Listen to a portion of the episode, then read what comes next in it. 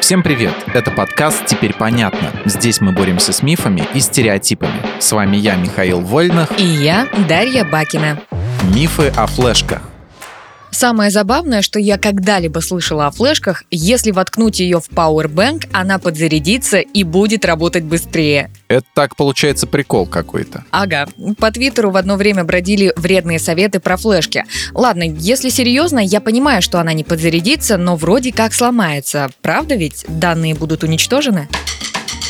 Нет, это миф. Можешь проверить сама, кстати, и убедиться, что это неправда. Сила тока и напряжение в заряднике примерно те же, что создает материнская плата своими портами USB. Так что флешки ничего не будет. Правда, и скорость работы у нее тоже не вырастет. Давай поговорим про безопасное извлечение. Всех нас еще в школе пугали, что флешка может сломаться, если ее неправильно вынуть. Ну, то есть сперва надо щелкнуть на значок «Безопасное извлечение устройства», подождать, пока Windows скажет, что девайс может быть отключен, и только только потом вынимать носитель из USB-порта.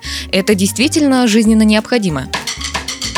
Нет, это тоже миф. Порт USB был специально спроектирован для так называемой горячей замены, то есть можно вставлять и вынимать устройство без дополнительных действий. Естественно, если ты вытащишь флешку в тот момент, пока идет запись файлов, несохраненные данные будут повреждены. Но физически накопитель останется в порядке, и его можно будет спокойно использовать дальше. Если же флешка не активна, светодиод на ней не мигает, то ее можно вынуть без страха потерять данные. В целом, конечно, привычка безопасного извлечения сама по себе неплоха, но если если ей пренебречь, ничего страшного не случится. Понятно. А вот что насчет жидкостей? Если уронить флешку в воду, ей все, капут?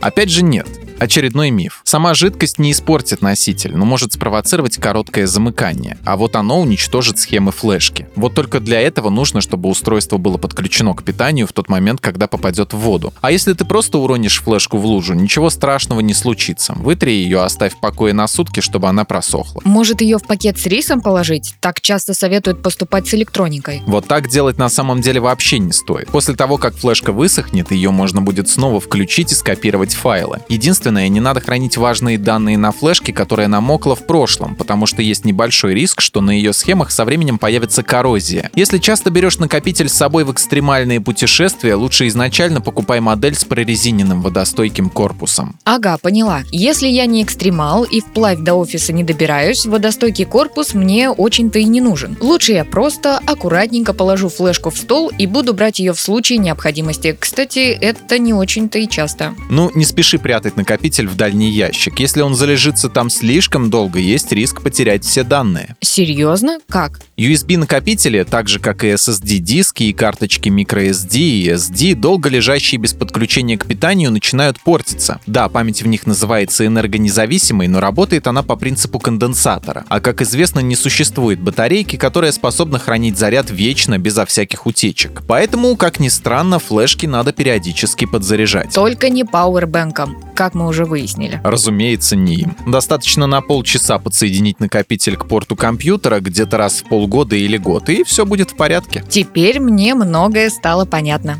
Спасибо.